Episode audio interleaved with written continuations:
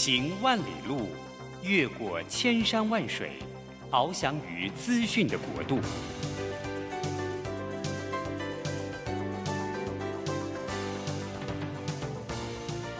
以全方位的视野，飞向更高更远的目标。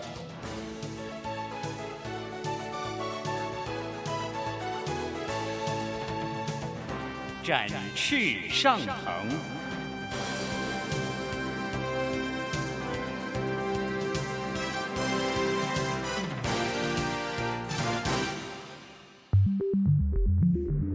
新冠疫情让世界变得不一样。工作职场、生活形态都在翻转变革，学习变成日常的必要必须。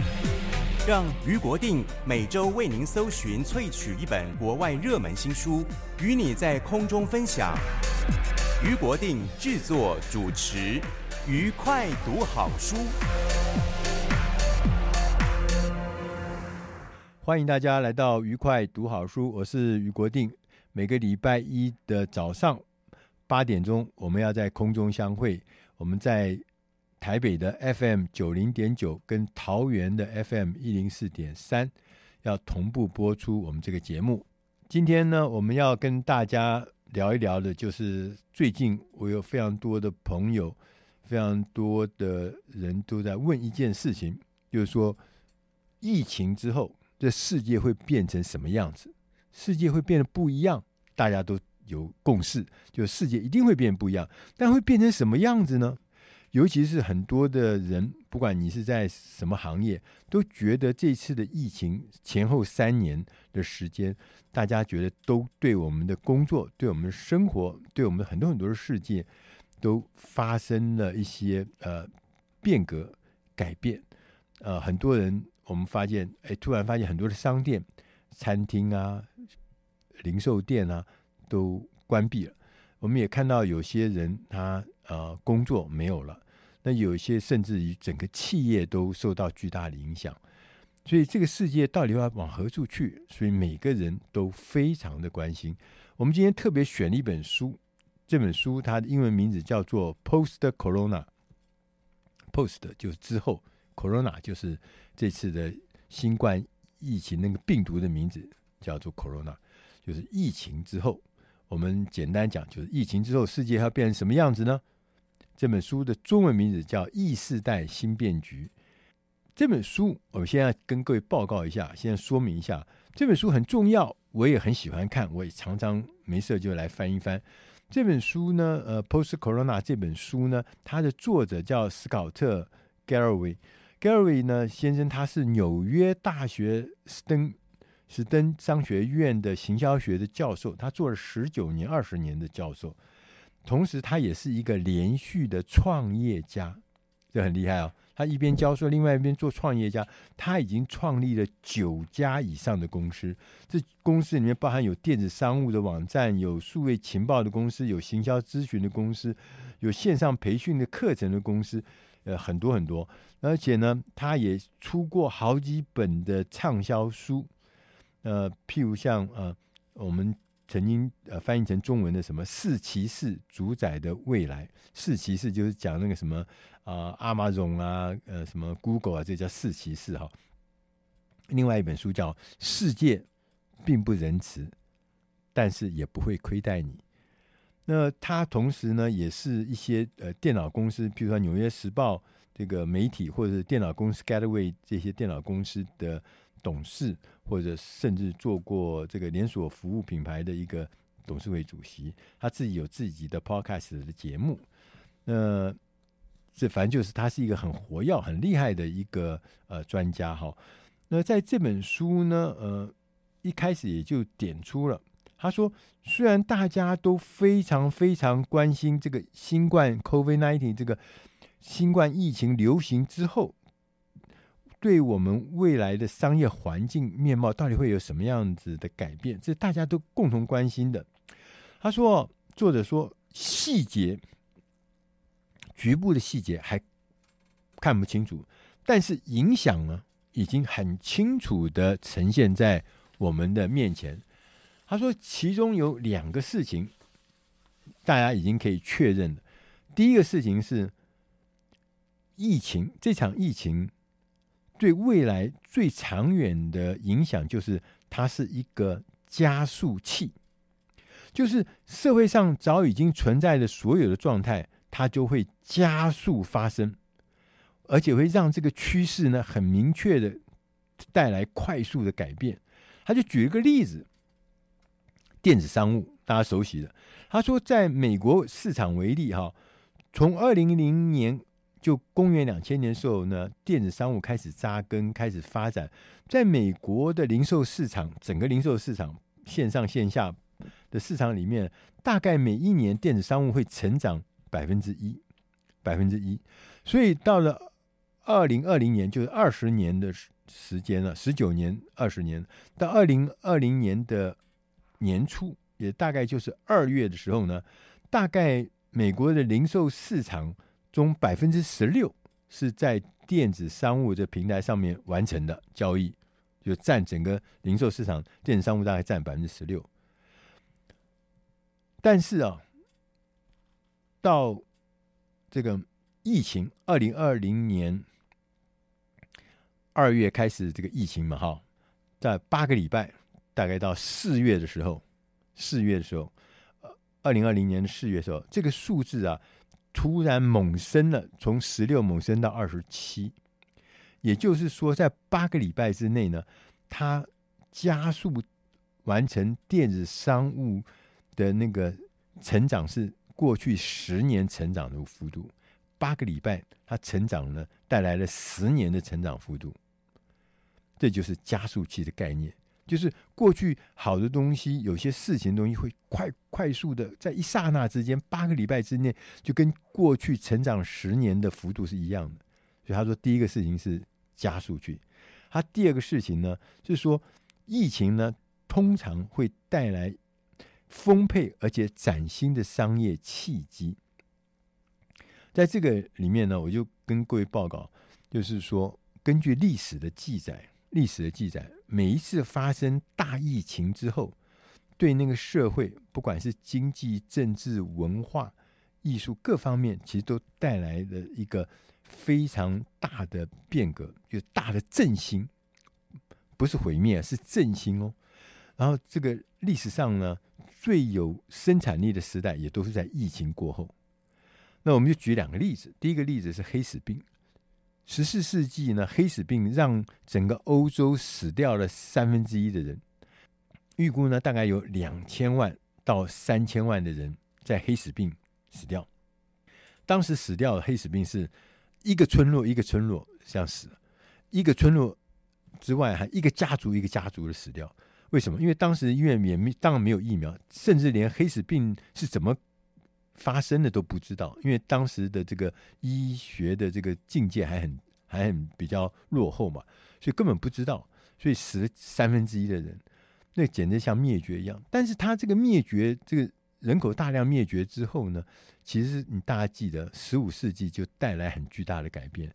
第一个是文艺复兴，文艺复兴，如果大家有去过意大利的这个，你就会看到当时文艺复兴所带来在艺术文化上面的全面的大变革。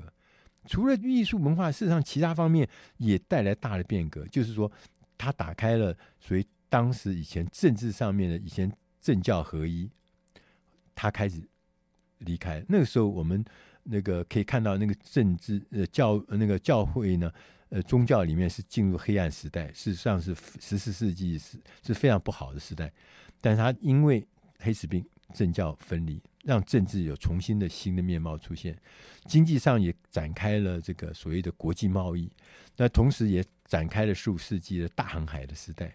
所以，当黑死病看来绝灭的这个毁灭之后，在十六世、十五世纪之后呢，就反而带来了全面性的大变革。那我们再看另外一个例子，就一九一八年的西班牙流感。西班牙流感你知道吗？死了至少两千万人在欧洲。而且这个这个特征是，这两千万人大部分死的呢都是年轻人。以前的疫情都是老的先死，像我们这些老先生要先死。但是这次的一九一八年是年轻人先死，为什么？因为他是在一次世界大战，一次世界大战的打仗的时候呢，因为在壕沟里面，所以很多年轻的战士呢就得病，然后死掉，很快就死了两千万人，也加速了让我们这个一次世界大战加速的结束。但大家知道，西班牙流感死了这么多人，却带来了一九二零年的所谓的工业革命，大的工业革命，让这个整个经济快速的成长，能够工业化快速的发展。啊，这未来十年就一九二零年代的大的这经济上的复兴，同时呢，它也带来政治上的一些变革，譬如说，呃，资本主义会变得更明确。更蓬勃发展，同时呢，日美国呢，从过去的二线的国家，它就确立了它变成一线的国家，甚至确立了美国的霸权的这个发展。所以，从历史上看起来，所有的疫情，超级大的疫情，最后都会带来大的复兴。但是，复兴的另外一面，就是有些产业、有些人，他会被。毁灭，他会被淘汰，他会被这个是呃遗忘。所以说，到底什么样的产业，什么样的未来，什么样的呃是复兴，什么样是呃趋于这个毁灭？我们要进点音乐，下一个单元我们再来跟大家报告谁会复兴，我们会是复兴中的一员吗？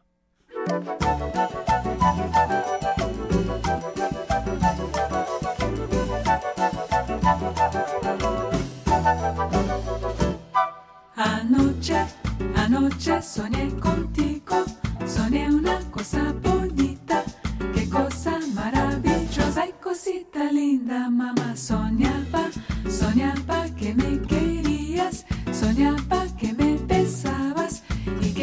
brazos dormí. Ay, cosita linda, mamá chiquita, qué lindo tu cuerpecito bailando este meneíto. Yo sé que tú me dirás, ay, me pa' bailar.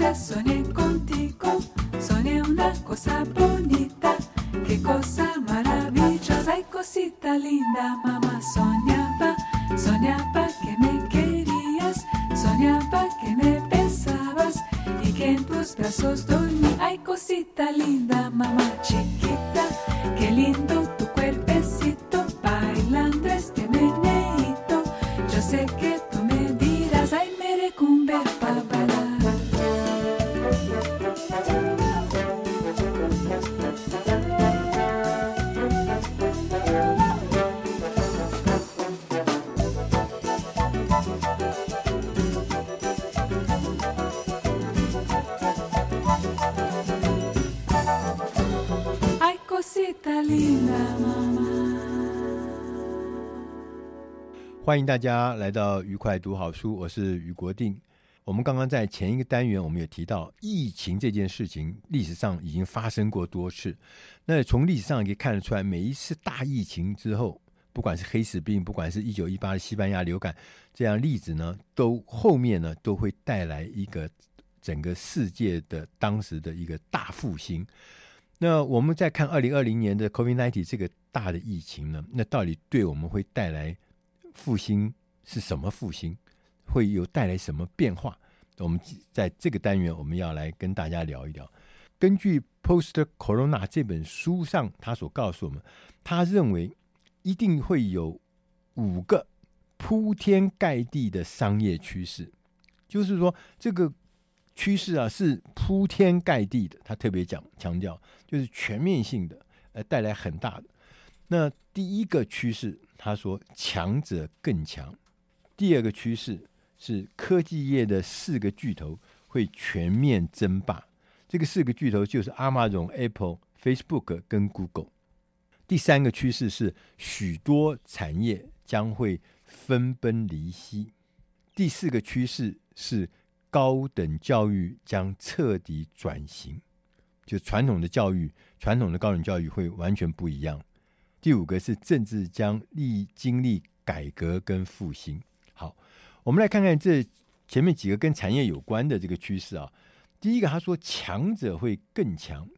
他说啊，未来我们的这个呃产业啊，有几个重要的事情。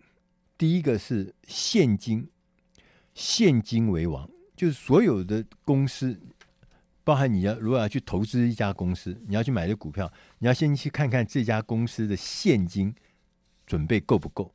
如果这家公司的现金是非常多的话，就表示在未来它会有比较强力的实力继续进行竞争。所以他举了几个例子，譬如说 Costco，他就拥有一百一十亿的现金准备，因为它是很有名的零售业嘛。然后呢，他也讲了一些什么 Johnson 的 Johnson 啊，还有 Honeywell，还是说所有的中小企业如果在未来。可能大部分都要灭绝，而且会每一个产业只剩下两三家可以活下去，而且整并之后呢，变成两三家比较大的公司会接收所有的对手的资产。那在这里面呢，你可以看得出来，快速的转型这个特征是未来你能够活下来的重要的方法跟重要的你要做的事情，就是快速的转型。那他有举个例子，就是 Yellow Page，Yellow Page 就是黄页，就是以前是做这个工商名录，更早以前是做电话号码簿的，后来做成工商名录，台湾也有。但是这个公司呢，最近他就把它从工商名录的这家公司呢，服务呢，他就转型成为一个顾客关系管理的公司，就是我们讲的 CRM 的公司。然后呢，在这样子的后疫情时代呢，我们其实可以发现很多很多的公司开始用新科技，然后转向更新的商业模式。我前几天在一个场合碰到台湾的风潮音乐，大家听过风潮音乐？风潮音乐的负责人跟我讲，他说他们的实体店全部收掉，完全不要实体店。我说那你不是那怎么卖呢？他说我全部都用串流的东西来。用他说，现在大家用音乐、听音乐、使用音乐的次数啊，场合都比以前多很多。可是，只是我们不再用实体店，我们就用这个串流的网上的得到这个需要音乐。同时，他说我有很多音乐是在餐厅啊、公共场合要播的，那那我们就发展一种东西叫公播器。那租我这公播器就可以用所有的音乐。那我就听起来说，哦，快速的转型，我的服务的项目卖音乐的还是卖音乐，使用音乐还是使用音乐，只是我不再用过去的传统的价值，不是用过去传统的方式来，所以快速转型很重要。第二个特征呢是说，你必须要拥有可变动的成本结构。什么叫可变动呢？他就举个例子，好，大家知道 Uber 嘛，就是呃叫车的那个公司嘛，哈，那 Uber 呢？在这个疫情的时候呢，叫车人当然少了，所以他公司的收入就会少了。所以呢，可是呢，他的收入大幅的下降，另外一边他的成本也大幅下降。你会觉得很奇怪，为什么会成为？因为 Uber 公司的车子的车主不是 Uber 公司，是那一个个的驾驶。所以呢，大家那个车子不出车，对，那个成本呢，Uber 一点都不用负担。所以 Uber 的那个可变动成本呢，就对他非常有利。所以他呢，很多的公司呢，譬如说台湾的什么游览车公司，我不知道大家记不记得？不是这次疫情的时候，游览公司通通都都挂了吗？为什么？因为没有人租车啊。那那个成本就在车子一部都贷款啊，贷了很贷款买的，完蛋了，怎么付贷款？全部死翘翘。所以说。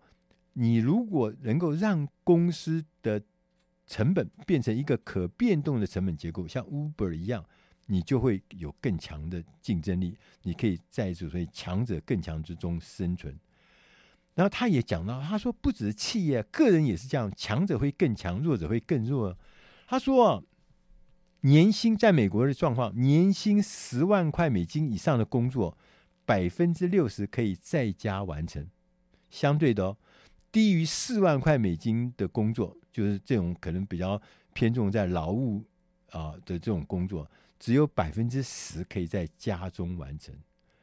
所以呢，你就了解，也这就是解释为什么那些被迫放无薪假或是被迫被解雇的低收入劳工，会这个人数哈、是远远高于那些高收入的劳工，而且他被迫这个离职或被迫放无薪假的那个比例啊，会是高收入劳工的四倍，所以未来这个强者更强的这件事情，不只是个人，不只是个人哦，他还是让这个我们的这个呃这个企业也是强者越强，个人也更强者越强，这是很值得注意。所以我们常讲的是说啊。中年，譬如说你五十岁，你你你被解雇，你真的完全完全完全完全不太可能再重新回来。为什么？因为新的常态已经出现，没有你的那个常态已经出现，没有你一点都没差。他们建立了新的常态，产业如此，个人也是如此。那第二个事情呢？呃，他讲的是新趋势呢，是说科技业四个巨头会全面的称霸。你会觉得 Amazon、Apple、Facebook 跟 Google 会变成全面的称霸，这听起来很很可怕啊？为什么？他说，因为这个四个巨头，他们都有一个飞轮模组，飞轮模组，你呃，你去呃 Google 上面稍找一下。就是飞轮模组，就是说它的产业，它公司有好几个部分嘛，每一个部分哈、都环环相扣，只要有一个部分呢强起来，会影响到其他两到三个那个环节也会跟着强起来，所以它就像一个飞轮一样，就是每一个部分都今天就因为某一件事情就强起来以后，就是让那个轮子会越转越快，越转越快，所以最后呢，它会强得不得了。那他就举了个几个例子给你听啊。呃，大家记不记得，在多年前呢、，Apple 曾经发表了第一支穿戴式技术的智慧手表。那一出来以后，哇，就大受欢迎嘛，哈。Apple 的穿戴的装置啊，不只是 Apple Watch 哦，它还有什么 AirPods、什么 Beats 那个耳机哦。那这些穿戴式的这个装置啊，大卖，它获利也竟然一年可以高达两百亿美金哎。这个两百亿美金是比麦当劳还多的，这就是飞轮效果。为什么他的手表卖的这么好？大家就举个例子，他说劳力士手表好不好？好啊，好的不得了。但是呢，我的口袋里面我带了劳力士手表，我口袋里面没有一个劳力士手机啊，我没有劳力士手机可以连接我的劳力士手表啊，所以这个劳力士手表只有一个功能，就是看时间而已啊，对？但是那个。Apple 的手表那个功能可强大了，它有互相的连接，这就是飞轮效果啊。所以说，它不只是买一个手表，它是跟它的手机链接，对。那所以说，这样子的飞轮效果就会让它会强的，会强到把每一样东西都链接在一起，你就知道它的威力有多大。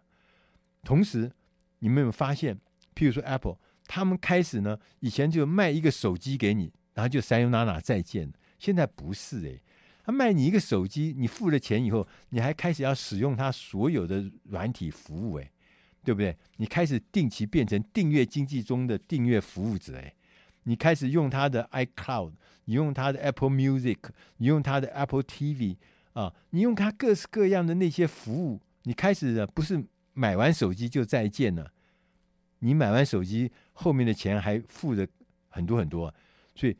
它这样子的链接所造成的全面性的那个呃那个照顾啊，跟链接以后呢，所带来的那个力量是非常非常大的，也是非常非常恐怖的。所以说，科技业的四巨头会全面的称霸。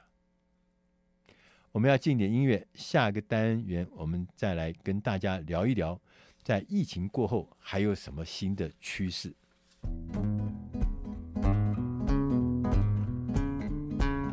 Summertime, by the weather side, you could touch right down, then I turn to the sky. While the weather's fine, you could burn you could burn on your mind.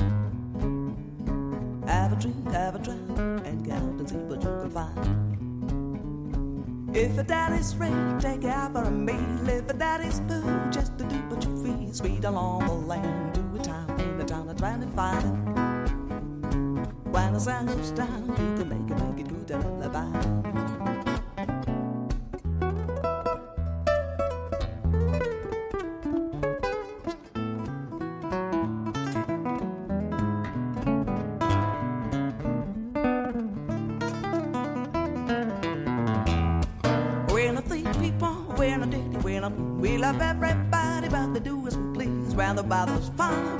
We go fishing or swimming in the sea. We're always happy, lives for living, that's our philosophy. In the summertime, round about the beside, you can set right down, down the top to the sky. Round about the fun, you got them and you got women on your mind. Have a drink, have a drink,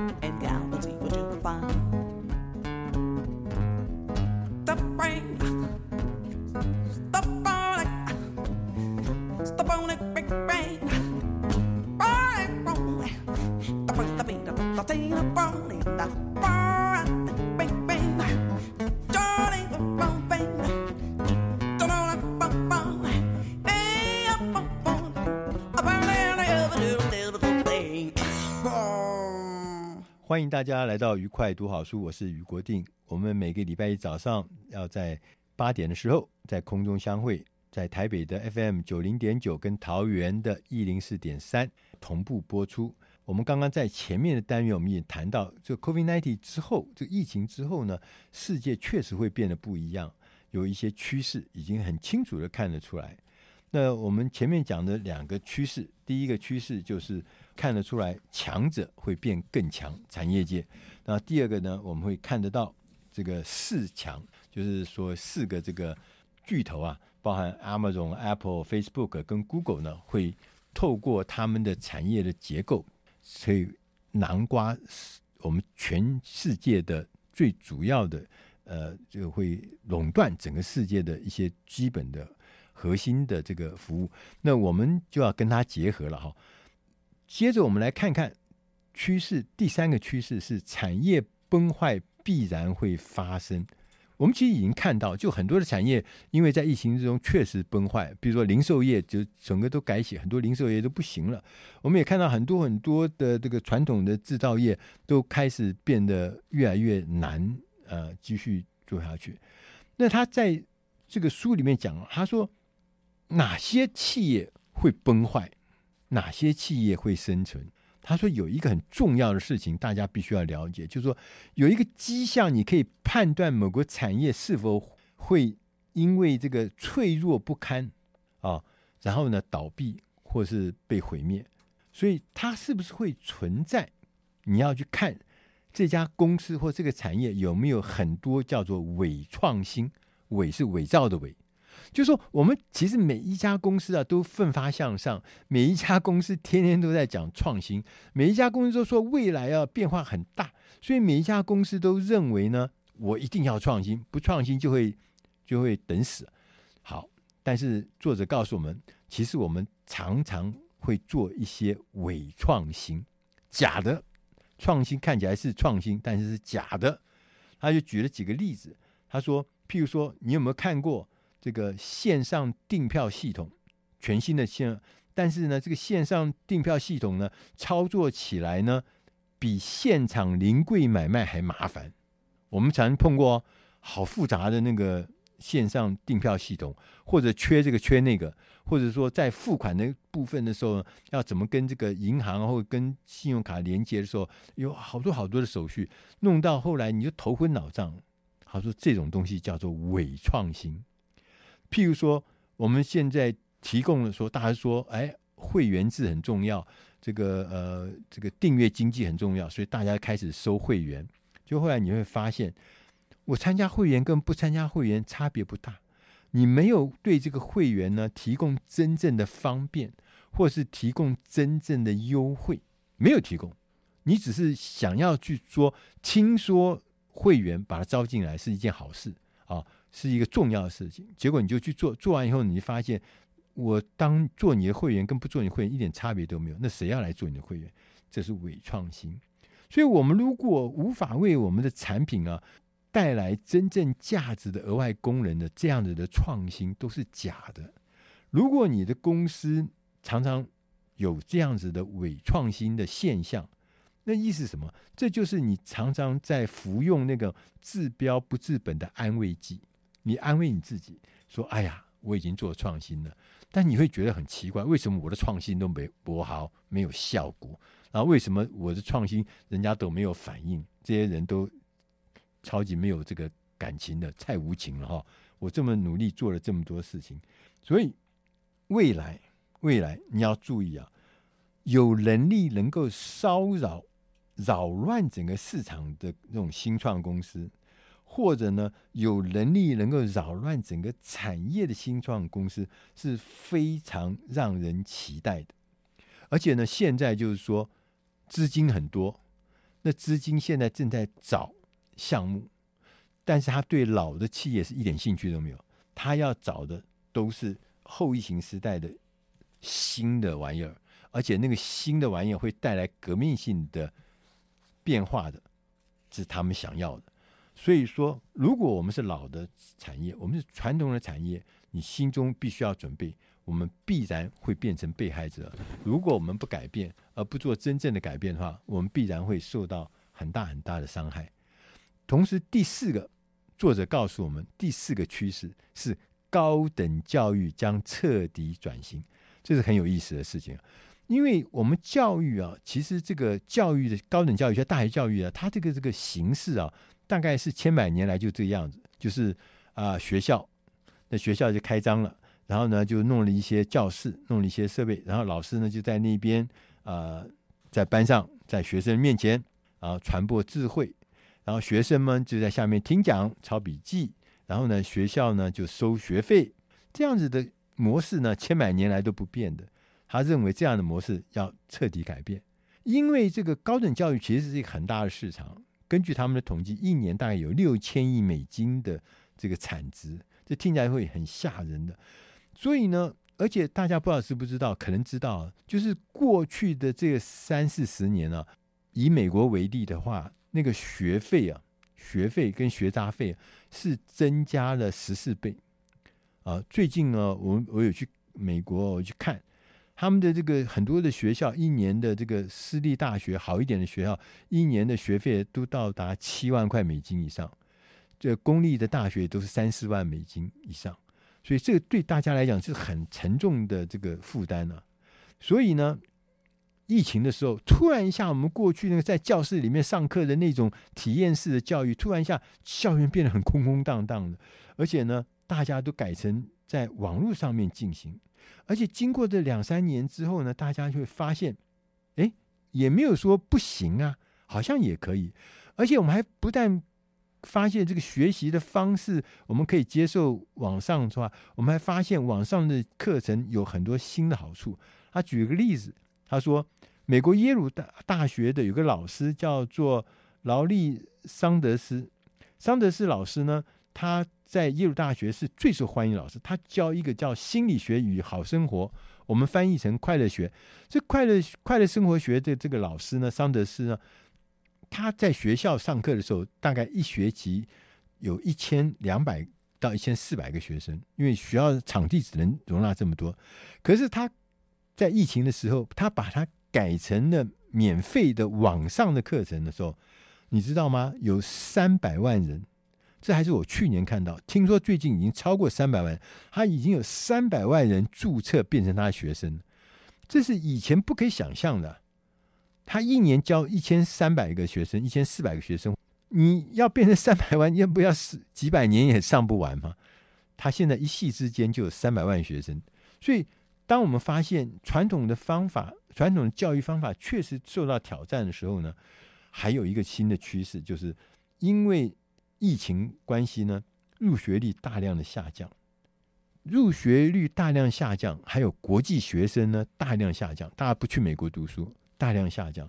那这些冲击之后呢，让整个教育系统有些东西会新的会跑出来，譬如说有一些提供特殊学历的，或是价格特别划算的这种课程比较扎实的精英教育就开始受到欢迎。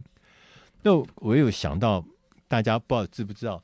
最近哦，我我有看到有一些课程，他说这个课程不就是他是从实用的角度出发。他说：“你来上我的课程呢，我教你一个系统，一个电脑的系统。那你可能要交有的课程交三万块，有的课程要交六万块。但是呢，你如果课程上的时候全勤，全勤你没有缺席，那我告诉你，然后呢，你通过我的这个认证考试之后呢，我把学费全额退给你，就不要钱所有的东西，这多棒啊，对不对？然后他干什么？他要帮企业界训练这样的人才，然后。”基本上是保证就业，所以企业界呢，每个他说这样完成训练之后，他通常都有二点四个工作在等他。为什么？因为企业界人说，从大学毕业人不能够直接上线，还要训练。那你这种样子的短特别针对性的专业的这种服务呢，它提供的是一个专业的稀缺性的这个教育。对企业来讲是直接可用，直接可以上线，这是他要的。所以对未来来讲，线上学习提高了在职进修的机会，也提高了所谓终身学习的可能性。大家有没有想过，我们不是只有二十岁才要学习，三十岁人也要学习，四十岁人也要学习，五十岁人学习，谁在提供这样的服务给他们？没有人。所以这个世界呢？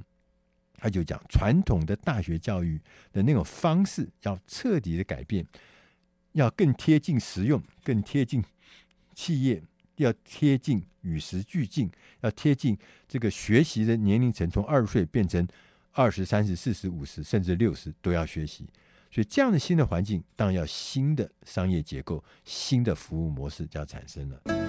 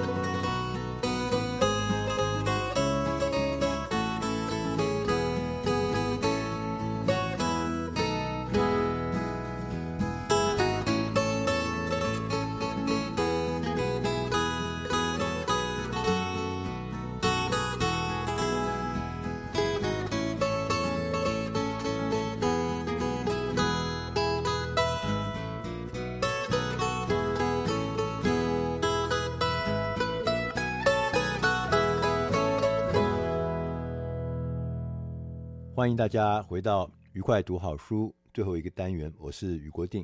今天选的这本书呢，它是一个很厉害的单位，也是很知名的单位他写的，所以我们特别先跟各位报告谁写的这本书。这本书的作者是一个呃一个团队，他这个团队呢是由二十世纪最成功的一本书叫做《与成功有约》的作者 Stephen Covey，《与成功有约》大家可能都看过。Covey 呢，他率领了他的那个团队，叫做富兰克林 Covey。这个团队呢，推出了一个书的作品。在这本书里面，最重要的时候，他是告诉我们，他点出了八个基本的原则，帮助我们每一个人如何来思考，如何来沟通，和如何来做出好的、正确的商业决策。这本书呢，它的英文名字叫做 Business Think。我们。翻译成中文是与高效有约，还有一个副标题是商业思考的八个原则。我们在职场上工作，不管你在什么位置或是什么产业，我们常常会碰到一个状况，就是有很多很多的企业的经营者，他们在过去传统的这些经营者，他们不一定希望，不一定哦，希望他们的员工都可以自己思考很多事情。过去的老一辈的这个传统的有一些经营者，他们只要员工达成主管的要求就可以。我相信大家在二十世纪，在几十年前，可能常常有碰到这样的状况。但是我们在今天的组织里面，你会发现每一个人其实都需要有思考判断的能力。所以呢，如果你是一个经营者，你如何来培养你的员工具备一套清晰的思考框架，就显得呢格外的重要。富兰克林·科维这个团队呢，他提出了商业思考的八个原则，让你来建立一个。非常清晰的思考框架。那我们来看看这八个原则是什么？原则一，它告诉我们区别你的自尊和你必须制定的决策，就让自尊跟你那个决策要分开啦。最佳的商业决策通常是在公开对话的环境中产生的，在这种。公开的这种对话的环境中啊，每一个人都可以自在的贡献他们的知识或者他们的想法。但是呢，你们有没有发现呢？很多的企业领导人有的时候他会觉得，我如果向别人征求意见的话，是一种软弱的表现。所以呢，他随时随地呢都想要展示他自己的本事。同时呢，员工。因为需要寻求主管的批准，所以呢，他们就会只提出主管会接受的想法，而不是主动提出他们员工会觉得更好的方法。对，大家都会迎奉，大家都要符合主管的口味。其实呢，这些状态呢，都是源自于自尊，结果啊，会造成一系列的麻烦。要解决这样子的状况，只有一件事情，那就是谦卑。我们应该要以整个团体的成就为重，而不是你个人的成就。第二个原则是创造对事情的急迫好奇心，他还特别强调是要急迫。作者呢在书中说到，他说：“我们真正唯一拥有的工厂资产是我们的想象力。”而好奇心是想象力背后的驱动力。大家有没有发现，在每一个领域的杰出人士都有无限的好奇心，他们对于学习各种事物的运作方法很感到兴趣。他们提出问题，探索任何的可能性，同时考虑各样的结果。他们深入研究以前被疏忽的或是被忽视的选项，因此呢，为原创性和突破性思考奠下了基础，所以如果你是好奇宝宝，现在正是大展身手的时刻。第三个原则是专注根本的商业问题，而不是专注在解决方案而已啊。每个人我们都很喜欢来谈论解决方案，但是你要知道，任何的解决方案呢，我们都必须是创造价值或是解决。真正的问题，这才有意义。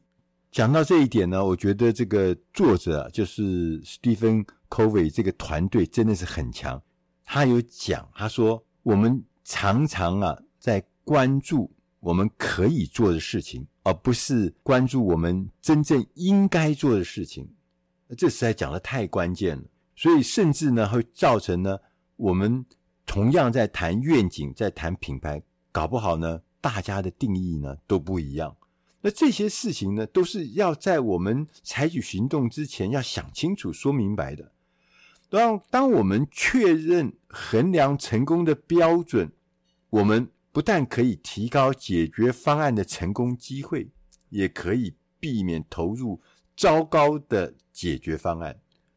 第四个原则是告诉我们，我们必须收集问题的主观。事证跟客观事证，我们在行动之前，我们必须要先收集证据，证明呢问题确实存在。我们利用软性的和硬性的数据，软性的数据包含这个主观的啦和传闻中的，还有硬性的，就是客观的和量化的这些数据，为我们的行动建立一个坚实的依据。就是我们要做这件事情，不是靠我天马行空想的，不是靠这个主管喜爱或不喜爱的，而是他有数据，他有各式各样的证据来告诉我们可不可以做这个事情。所以在我们找到正确的解决方案之前，不要太担心速度的问题。如果你能约束自己，不要冲动，不要冒进，我们只有在。硬软证据啊，都表明这是一个明智之举的时候，我们才向前迈进，这样我们才有可能会做得更好。第五个原则是我们要估算一件事情有值得解决的影响力吗？仅仅因为我们可以做某一件事情，但这并不表示我们应该。做这件事情，在商业中啊，一切都是要根据它的成本效益来评判。因此，我们在推进任何的机会之前，要停下来，要估算一下投资是什么，预计的回报会是什么。我们可以呢列出最佳跟最坏的状况，就是天跟地之间，这样子的影响呢，就会落在一个数字范围内。我们。要知道，我们其实是不必对自己的这个粗略估算的数字感到不好意思，那就我们做的不够精确。但是最重要，你要了解这个事情很重要。即使是在我们看到这个在呃金融市场里面最精明的金融分析师，他们也会相同的使用一些预估、假设跟猜测来做判断。第六个原则是发掘解决方案所造成的连锁反应跟后续的效应。每一个行动，每一个商业行动都会产生连锁的反应。我们必须要评估每一个决定后面真正的后果是什么。研究显示啊，他说，其实，在商界商界人士里面，只有百分之七的人，百分之七啊，这很低啊。他们在做决定的时候，跟他们的同事商议，或者他们会考虑到长期优先的事项，这是一个问题，这是一个状态。所以呢，一个优秀的、好的商业思想家，他会事先会做决定之前，他会先询问公司有谁会受到当前这个提案的影响，他就是利害关系人了。并且在前进之前，开始展开工作之前，与他们进行讨论。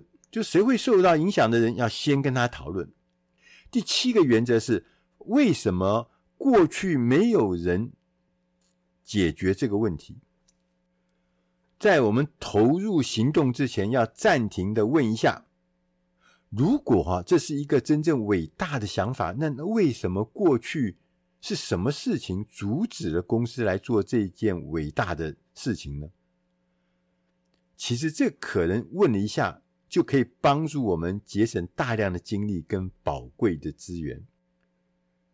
这就好像什么？就是好像这个十字路口的红绿灯亮了一个黄灯，我们要特别要留意这个黄灯的讯号。我们千万不要等到红灯出现的时候。才来急踩刹车。通常红灯出现的时候，都是事情变严重、变麻烦，甚至会带来灾难。所以，我们特别在做一些不同的事情，跟我们过去认知不一样的事情的时候，我们要努力了解过去是否有类似的尝试。如果我们曾经有过，我们也曾经尝试过，那你就要问：这次跟过去那一次有什么不一样？如果没有什么不一样，你为什么会期待会有不一样的结果呢？所以及早发现黄灯，并且我们要尽最大的努力去解决这个黄灯，消除每一个障碍，一个成功的机会就会增加。相反的，如果我们无法解决这个黄灯带来的障碍，我们要及早的节省宝贵的时间跟金钱。第八个原则是检视，我们是在解决病因，而不是解决表征。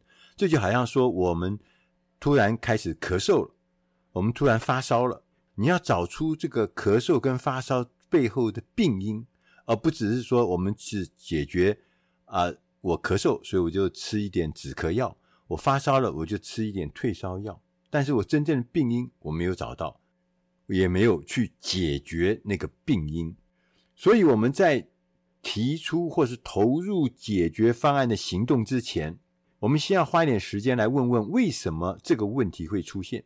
只有这样子，我们才能够理性的分析我们提出的解决方案是针对问题的病因，还是只是针对表征。通常啊，关键的病因都会在下推第三层、第五层到第五层之间。如果我们坚持下去，一定会找到真正导致问题的原因。当我们能够知道真正的原因，我们就可以确定我们的这个解决方案是不是能够解决这个真正的原因。如果没有，我们要做出改变。所以，从实际的状况之下，尤其是在我们现在这个变动快速的商业环境中，我们必须要精简，我们必须要高效，我们必须要有效。所以呢，我们要尝试要让决策的人数减少。而且要减少到不可能再少的人数，因为以前可能是这个层级组织一层一层一层，其实那是不对的，也不精简，也不高效，也不有效。所以呢，相对的，每一个人的价值就提高。我们必须要培养每一个人，他具备一套清晰的思考框架，这就是变成非常非常的重要。最后呢，作者呢特别提点我们，他说商业思考的八个原则。为我们共同构建了一个小小的黑盒子，压缩了因果之间的时间，让我们提前评估可能的成本效益。如果啊，我们想要偷渡一个解决方案，黑盒子呢就会把解决方案推走、推开，不让他投毒。透过了证据，透过了影响，透过了连锁反应。和透过的限制条件，我们来神圣的琢磨你的解决方案，要淘汰那些不良想法的杂质，最后输出的结果将使我们呢更接近纯粹目标明确的解决方案，让我们呢也不走冤枉路，让我们也不会付出这个惨痛的这个代价。所以这件事情对我们每一个商业。界的人士，有工作的人士啊，呃，你在这个企业界或在职场上，其实都是很重要，因为高效在这个世世代里面是一个重要的价值。所以这本书是出自《大师轻松读》第八百九十三集《与高效有约》。我是余国定，谢谢大家的收听，我们下集再会。